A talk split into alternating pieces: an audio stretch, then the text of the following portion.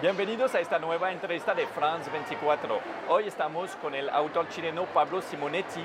Él es autor de varias novelas, en particular Madre que estás en los cielos o Los hombres que no fui, pero también es defensor de los derechos de las personas LGBTIQ+, y con él vamos a hablar del pasado, del presente, del futuro de Chile, como en sus novelas lo hace mezclando las épocas y los tiempos. Bienvenido a France 24, Pablo. Muchas gracias, muchas gracias por tenerme aquí. Estamos en la FIL, en la Feria Internacional del Libro de Guadalajara, donde participa en varias charlas. Hay una en particular eh, que es dedicada a los 50 años del golpe de Estado en Chile. Usted ha vivido este golpe de Estado. Estaba en Chile a esta época, creció allá en Santiago y tenía 12 años.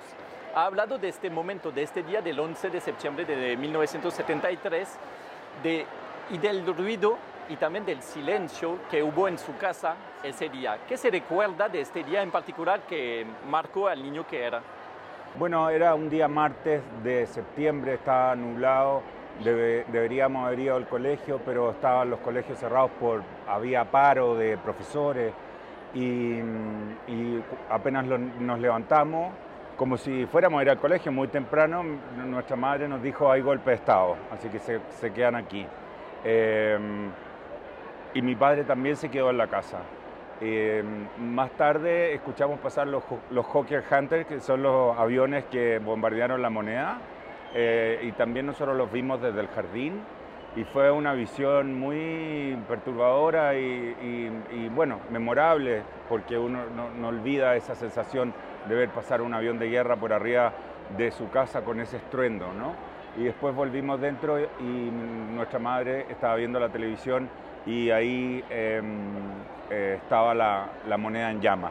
Más temprano, eh, mientras tomábamos desayuno, habíamos escuchado el último discurso del presidente Allende, que era en cierto modo desgarrador, ¿no? Eh, porque yo como niño no, no, creo que percibiera la dimensión tan profunda que tenía lo que él estaba diciendo y el hecho de que se estaba despidiendo de todos nosotros. ¿Qué, ¿Qué, fue el impacto ah, de, este momento y después de crecer bajo dictadura militar en Chile? Yo la viví como eh, no desde el punto de vista de las personas que sufrieron eh, violencia, tortura, persecución, exilio, pero sí la viví en esa especie también como de vacío que creó la, dictadura en torno a nosotros, ¿no? Un vacío cultural, un vacío de, de verdad, porque todos los, medios estaban ahí eh, intervenidos, las universidades estaban intervenidas y fue rápidamente imponiéndose como una suerte de modelo cultural, ¿no? Y el modelo cultural tenía una dimensión de género, que es lo que a mí me ha llamado la atención en mi escritura, que era que las mujeres tenían que ser mujeres decorosas, quedarse en la casa y si, y si trabajaban porque no estaban casadas, bueno, también tenían que ser mujeres muy decorosas y andar vestidas. Mira, hay una imagen que es inolvidable. A los días del golpe había patrullas militares en las calles y eh, estas patrullas militares eh, le cortaban los pantalones a las mujeres y le cortaban el pelo a los hombres.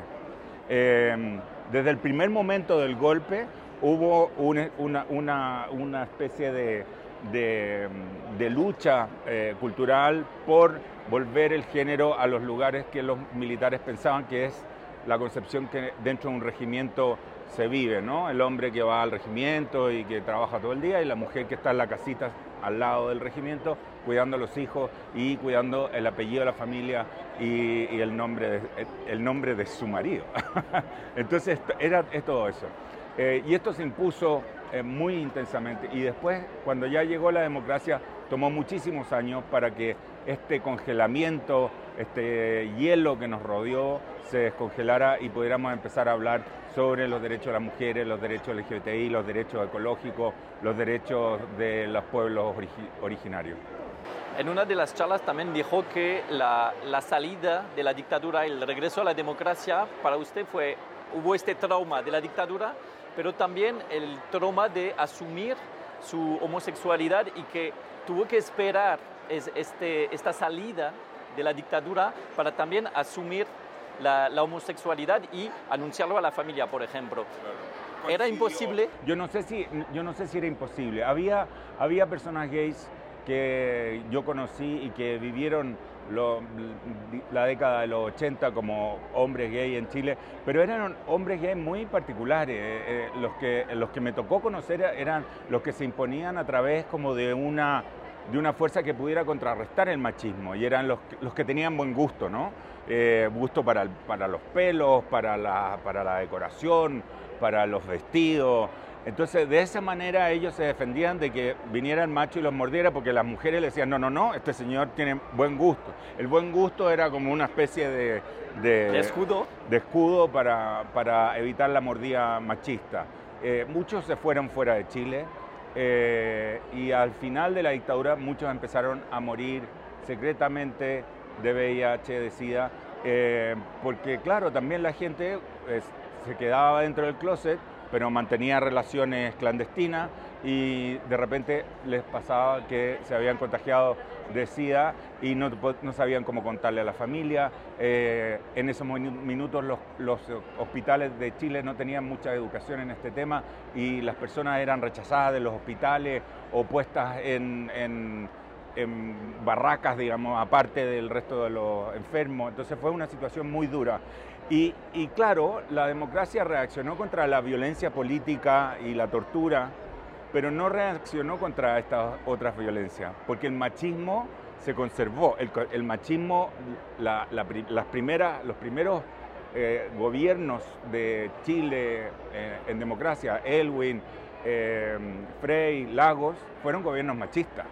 y en ese sentido, por ejemplo, lo primero que hubo de mujer fue Secretaría de la Mujer.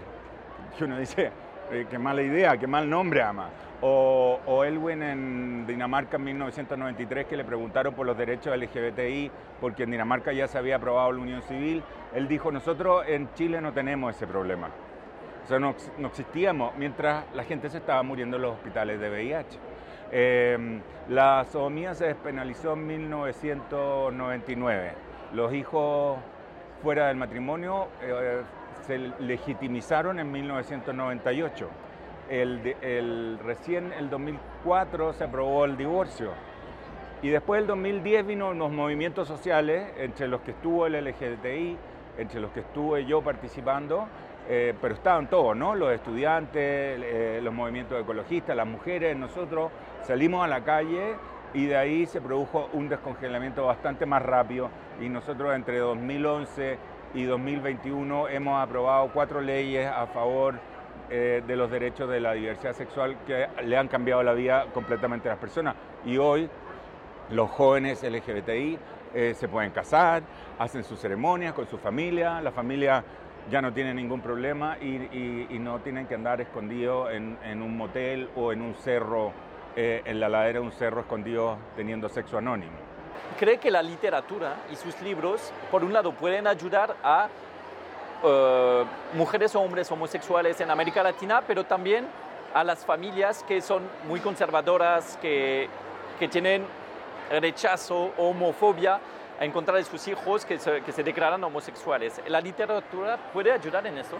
Mira, uno no escribe con ese, con ese fin. Eh, obviamente lo que está tratando ahí es, crear unos personajes que sean verosímiles y, que produzcan una, compenetración por parte de los lectores con ellos.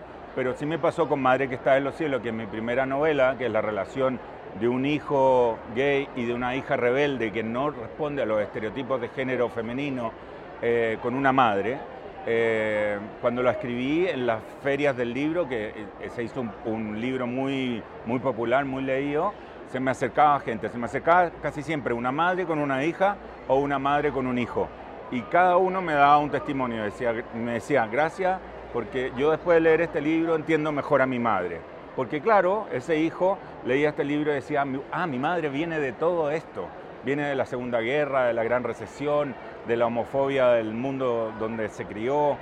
Y por otro lado, las madres me decían, te agradezco mucho porque esto me ayudó a aceptar completamente a mi hijo, porque yo siempre lo amado, pero tenía este problema y ahora entiendo lo, lo que vive, lo que es, quién es. Y así me ha ido pasando con la mayoría de los libros. Una pregunta sobre la actualidad chilena. ah, el 17 de diciembre hay este voto para el plebiscito sobre el proyecto constitucional en Chile.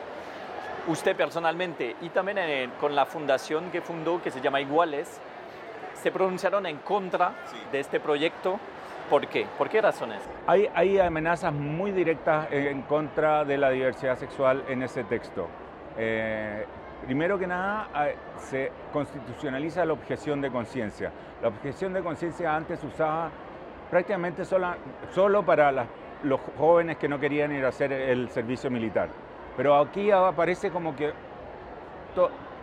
la, sociedad en general y las personas y posiblemente las instituciones podrían ejercer la objeción de conciencia porque es como un derecho fundamental. Y eso es gravísimo porque tú cuando nosotros como diversidad sexual hemos sufrido siempre eh, discriminación por razones religiosas y esas razones religiosas alcanzan a hospitales, a escuelas, a hoteles, a, no sé, a, todo tipo de servicio y eh, eventualmente nosotros podríamos tener, por ejemplo, un eh, colegio en que llegan dos madres con su hijo y le puede decir, no, usted no puede venir con su hijo acá. Y eso, eso, eso es muy humillante. Cuando tú tienes tu familia, quieres a tu hijo y quieres ponerlo en un buen colegio y resulta que no lo puedes poner porque él dice, no, nosotros objetamos de conciencia eh, la relación de dos mujeres. O eh, lo mismo puede pasar con dos hombres. Entonces, o te, o te pueden negar una atención de salud. De hecho, hoy, con un fallo muy discutido en el Tribunal Constitucional, hay algunas instituciones de salud que no eh, practican el aborto en tres causales. Nosotros tenemos una ley de aborto en tres causales, que son tres causales muy específicas. No es que tú puedas abortar en todas las situaciones, y así todo hay gente que dice, no, yo, yo no le voy a hacer su aborto. Y eso puede ser de vida o muerte, porque una de las razones por las que te puedes hacer un aborto es porque la vida tuya está en peligro. Bueno, ese, ese uno. En segundo lugar, el aborto en tres causales vuelve a estar en peligro porque cambiaron una palabra que hace que de nuevo se pueda ir a un tribunal constitucional a alegar que el aborto en tres causales es inconstitucional. Entonces, es muy peligroso, es muy, es muy eh, para nosotros puede ser eh, afectar nuestra, nuestro bienestar eh, eh, a modo amplio, es decir, no solamente en el sentido de decir, ah, esta gente que quiere todo, no, lo, lo único que queremos nosotros es tener los mismos derechos de los demás, pero esto nos amenaza porque nos pueden empezar a señalar con el dedo. Muchas gracias Pablo por esta conversación. Muchas gracias a ti, muchas gracias a todo el equipo. Y gracias a ustedes por seguirnos y siguen con más información en France24 y france24.com.